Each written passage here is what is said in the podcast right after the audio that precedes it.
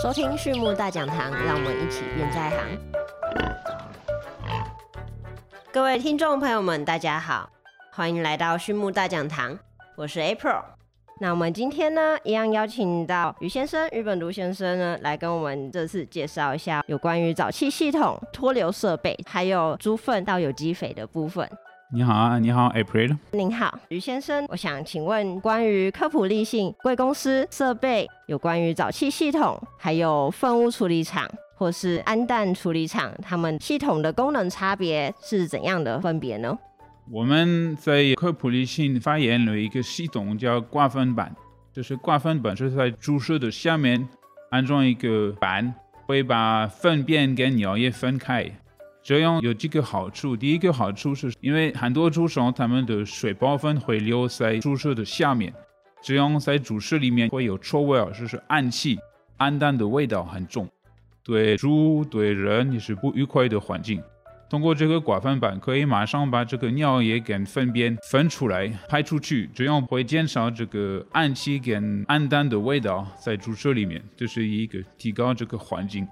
另外一个好处就是，我们会用这个干粉生产沼气。为什么不用尿液？因为尿液会减少沼气量，所以如果只用干粉生产沼气，算起来生产的沼气可以翻了五倍。所以相当于 again 比较传统的沼气系统，我们的沼气系统只用干粉生产沼气，生产更多的沼气。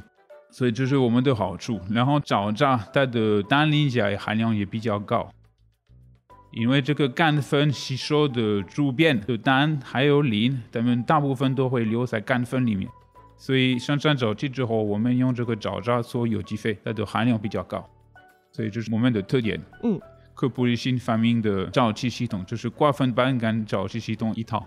那刮粪板以及粪污处理的系统呢？每天可以处理多少样的废水？嗯哼，啊，这个问题问的很好。很多人问我这个数据，其实很难得到一个正确的数据，因为每个地方的工作习惯不一样。比如我提一个例子，嗯，呃，一些猪场他们用高厂的猪舍，相当于他们不用呃每天清理，用水冲洗。其他的地方用冲洗是比较多，所以他们会用的水比较多，所以和剩下的污水比较多。嗯，法国他们控制使用的水很严，因为呃有法国政府的要求，不能用太多水，所以他们会用各个方案来控制水。我可以提一个例子，我就是为了回答你的问题，我们可以用河南的模式。嗯，河南是一个一千五百头母猪，相当于每年出栏头是三万头。OK，我们生产的是。一百五十方一天的污水，母猪加他们的小猪每天会生产一吨水。了解，所以法国他们基本上就是母猪跟小猪一块，然后每天生产大概是一方水这样。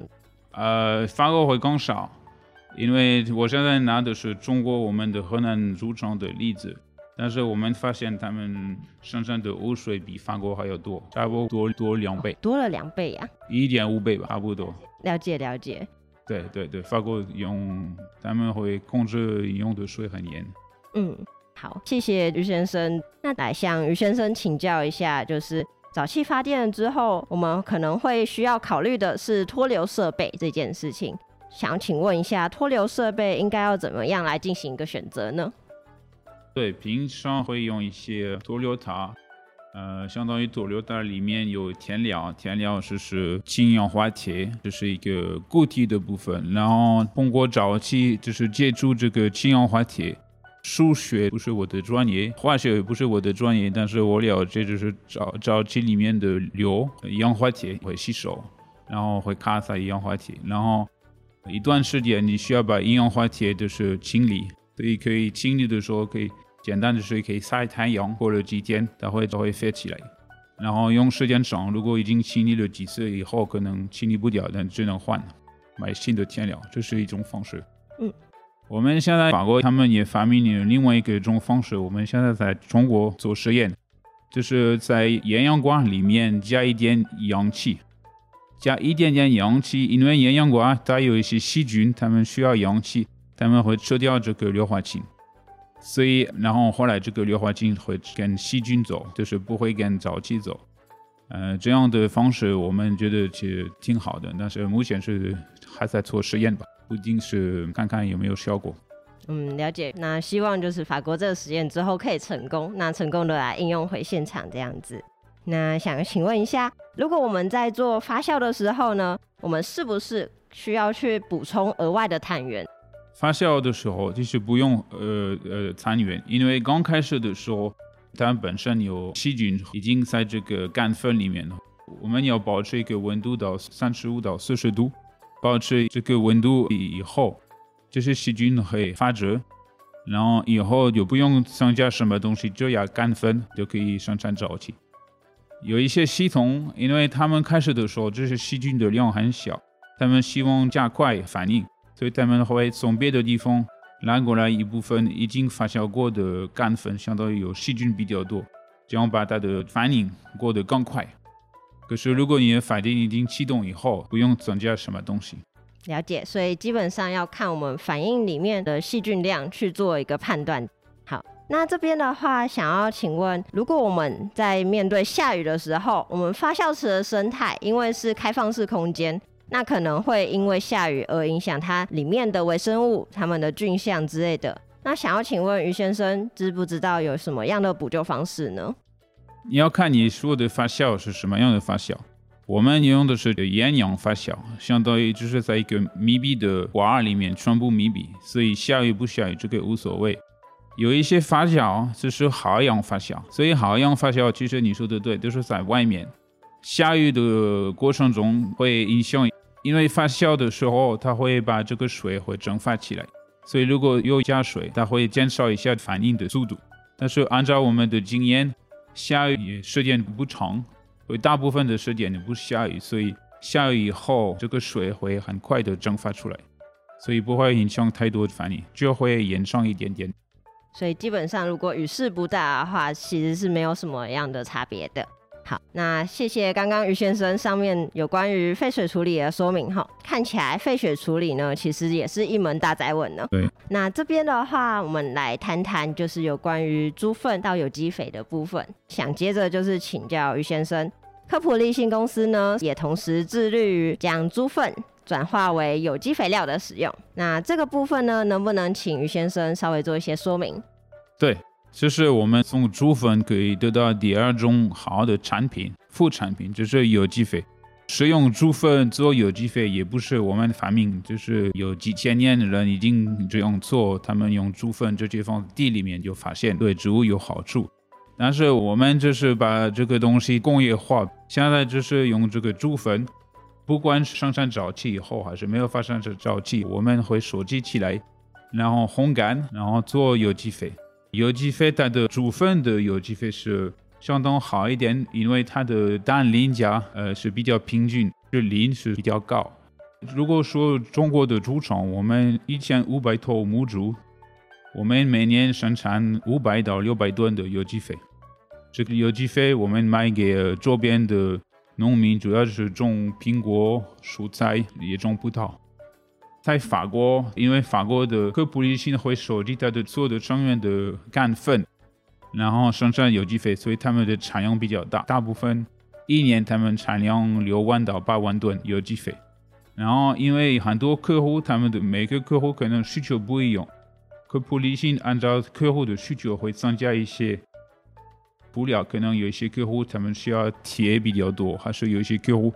需要的磷比较多，所以按照我们需求，我们可以配种不一样的配方。我们已经有四百多配方卖到法国、欧洲，还有一部分到亚洲、越南，以前也卖到台湾。现在因为有台湾的有机肥规定比较严格，所以目前就不能卖。但是我们还是希望就改变一下我们的做法，能不能继续再卖到台湾？因为这个有机肥很受农民的欢迎。那猪粪呢，基本上他们的含磷量蛮高的。那科普利信公司呢，也会依照客户的需求去进行其他元素或是微量元素的添加，希望未来有机会能够进到台湾。这边呢，想要请教于先生有关于时事的部分，就是目前乌俄战争呢，是否对于科普利信公司产生的一些肥料、和一些运输、输送或贩卖上，或是一些成分，会不会有一些影响呢？可能会有影响的运输的困难。呃，我了解的是影响是比较好，因为现在这个乌克兰他们以前就是化肥很多都是从乌克兰来的，所以现在如果农民找不到化肥，他们的有机肥的价值会会提高了。更多的农民会希望有有机肥，因为他们化肥的价格也涨了。虽然呢有战争是肯定是不愉快的事情，但是对我们来说，这个有机肥这个方面算是影响不是很大，有可能是好一点。了解，谢谢于先生的补充。将猪粪呢作为有机肥料在使用的时候，会不会呢可能导致什么样的植物疾病，或是引来一些其他的有害虫等等的？或又有哪一些作物呢是适合猪粪来做有机肥料的？我们了解的是，这个有机肥用猪粪做有机肥对植物没有什么伤害，只有一个需要小心就是重金属，因为这个猪粪它们吃的料有一些重金属，可能锌还有铜，如果放了太多，会慢慢在土壤里面累积。然后时间过得长，可能会对土壤有些不好的，就是污染土壤。在这个方面，说实话，法国那边他们的要求不是很严，所以对我们来说，目前就是这个猪粪做有机肥是没有什么被限制。在台湾了解的是，这个法律是比较严，所以目前来说，用是用猪粪做有机肥是比较困难。我们发现鸡粪跟猪粪，鸡粪它的氮的含量是比较高，所以很多人喜欢用鸡粪做有机肥，因为一放着就是结果比较明显。因为这些植物它们最需要的是氮，所以一下子有氮，它们就可以长得比较快。所以很多人喜欢有氮。有不好处的是，氮如果放的太多，有一个风险是对这个植物有烧掉的风险。所以氮虽然效率是很好，但是要小心使用量。用猪粪，因为氮量的比较低，我们用的是磷，磷的含量比较高。可是磷对对猪没有什么风险，因为呃猪使用磷跟氮是不一样的方法，所以猪粪没有这个风险。另外一个好处用猪粪是，很多人也喜欢用牛还是羊粪做有机肥，因为他们觉得这些动物可能吃的草，所以对这只猪是比较好。有一个问题是。牛跟羊吃的草，它们的粪便里面生产的有机肥里面有一些籽，哦，所以后来用这个有机肥会种籽，再种一个植物，所以会影响农民想种的植物。我们的用的就是猪粪有机肥是比较稳定，所以比较一不会这个氮量不是太高，然后因为是有机质，是比较容易跟植物会吸收。嗯，好，了解，谢谢宇先生的说明后。就是我们猪粪其实跟牛粪、羊粪跟鸡粪比起来呢，对于植物不会有危害性，或是对于一些植物籽长出来去竞争的问题这样子。而且猪粪的磷含量也比较高，然后顶多只需要稍微注意一下就是重金属的问题这样子。嗯，那另外的话呢，我想要请问于先生，最近几年呢，中国致力于推行低蛋白饲料。也就是蛋白质含量比较低的饲料这样子，那有没有可能会影响到猪只生产猪粪，然后猪粪在对于后续有机肥料具有影响呢？影响至少肯定会有一点，但是说实话，这个蛋白质减少在饲料里面，主要的影响是在养猪管理，然后养猪的配料饲料那一块。有机肥说实话是一个养猪场的副产品。在养猪场里面，主要产品是猪猪肉，所以有机肥是一个副产品，所以这个影响对有机肥的质量其实不是很大，也不是我们的观点。我们的观点是，是因为这个猪粪是没办法避免，所以因为虽然我们有这个猪粪，我们要尽量使用各个方案变成一个副产品，变成一个收入，但是我们的工作的核心还是在养猪。这是有机肥水跟副产品，所以你说的问题主要是在养猪方面，在有机肥影响不是很大。嗯，了解，谢谢云先生。所以贵公司就是致力于解决养猪农的猪粪、猪尿问题。那其实猪农他们想要怎么样来使用饲料，依照需求使用即可。那我们尽量的把后端的废弃物能够再次利用，然后再次永续这样子。OK，那我们今天的分享呢就到这边。最后呢，再次感谢大家收听，还有谢谢于先生的分享。对于畜牧大讲堂有兴趣的朋友们，也欢迎来订阅我们。有问题的话，也欢迎留言或者透过简介中的 email 与我们联络。我们下次再见喽，拜拜。OK，拜拜，希望有机会大家见个面。